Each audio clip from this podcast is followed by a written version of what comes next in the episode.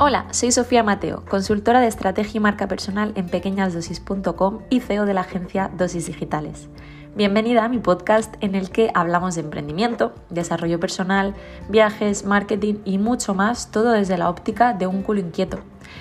En este episodio voy a hablarte del marketing de Rosalía y por qué esta cantautora española tiene unas estrategias increíbles para meterse a todo el público en el bolsillo. Si quieres enterarte de cómo lo hace, te lo cuento a continuación, así que quédate conmigo.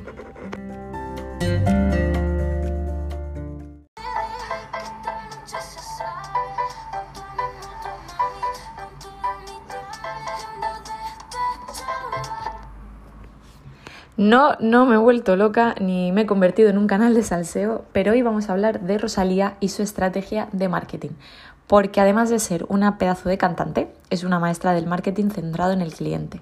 Te pongo en situación, ¿vale? Lo normal para un artista es lanzar una canción, promocionarla, sacar vídeo y luego ya cantarla en su gira. Pero Rosalía, que ella es una tipa así de natural y eso sabemos que vende, o si no, que se los digan a los de Be Real que lo están petando y ya están además los de TikTok copiando la muerte, pues decidió darle una vuelta lo que hizo fue primero cantarla en un concierto de su gira Motomami, cuando todavía la canción de hecho no tenía ni nombre, y lo que ocurrió fue que sus fans pues la grabaron y postearon el vídeo y el vídeo pues lo petó.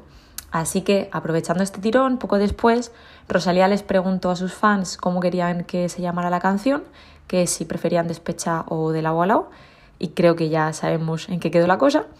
Y Rosalía grabó un vídeo pues de unos pocos segundos con su móvil y lo compartió. Así, todo muy, todo muy al natural y todo muy raw como esto que os estoy grabando, ¿no? Así, tal cual va surgiendo.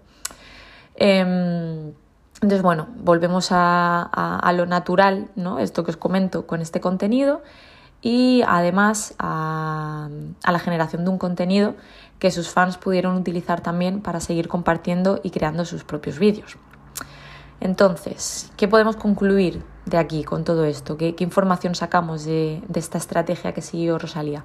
Pues bastantes cusicas, la verdad. Primero, que esto fue una estrategia de comunicación customer centric, totalmente centrada en el cliente, en este caso en los fans, en la que los fans de Rosalía fueron parte importante del proceso de creación de la canción, les hizo partícipes del producto. Ellos de hecho pusieron el nombre y eso al final les hizo también conectar aún más con, con la marca, en este caso con la marca personal, con Rosalía, y también sentirse escuchados. Todo el proceso de viralización fue además una estrategia colaborativa.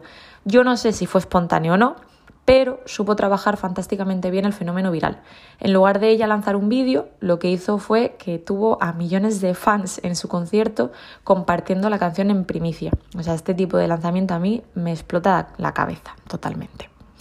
Y además que no lo dejó ahí aprovechó, no se esperó a que se perdiera esta llamita del momento viral y creó un contenido que era compartible y fácilmente viralizable, o sea, gasolina pura para sus seguidores. Con ese primer audio que creó de 30 segundos para que los fans pudieran crear sus propias piezas y compartir aún más en redes sociales. ¿Qué más cositas sacamos de aquí? Pues que Rosalía además em, sabe mimar y sabe cuidar a sus fans más fieles. ¿Cómo? Pues ahí lo tenemos, dándoles en primicia en su concierto la oportunidad de ser los primeros en escuchar algo que nadie más había escuchado hasta el momento, que era esta canción que ya os digo que no tenía ni título todavía puesto. Y al final esto también les hace sentirse especiales.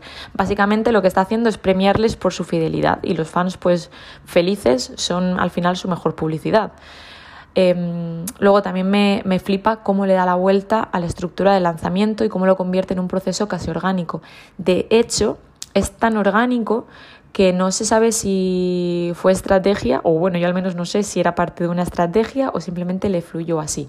Ahí lo dejo para que tú también me des tu opinión y me digas a ti qué te parece todo esto. Y te lanzo una idea más. Y es que si seguimos profundizando en todo este tema, Rosalía hace lo que se estudia en primero de emprendimiento, que es validar la idea con el mercado antes de lanzar el servicio. ¿Y eso qué nos viene a decir a nosotros como emprendedores y empresarios que somos? Pues que no necesitamos un producto finalizado para lanzarlo al mercado, que no pasa nada malo por lanzar una idea que se está cociendo y que debemos escuchar de verdad a los clientes, trabajar la fidelización y, mega importante, centrarnos en estrategias centradas en el cliente, customer centric. Siempre, siempre, siempre nos tenemos que dirigir a él. Ah, bueno, y también por la parte que nos toca como consumidores, que la generación Z y las que no somos generación Z, por ejemplo los que somos millennials, valoramos cada vez más la naturalidad, la espontaneidad y el sentirnos escuchados por parte de la marca. Y vuelvo a sacar un poquito la coletilla de Be Real. Y es que eh, TikTok les está copiando porque es una aplicación hiper sencilla, que lo único que quiere es que mostremos la realidad de lo que estamos haciendo. No existen los filtros, es una aplicación sin filtros y es una aplicación en la que tienes que tomar una foto al momento y esto se está viralizando. ¿Por qué? Porque buscamos esa naturalidad. Así que cuéntame tú, ¿qué opinas?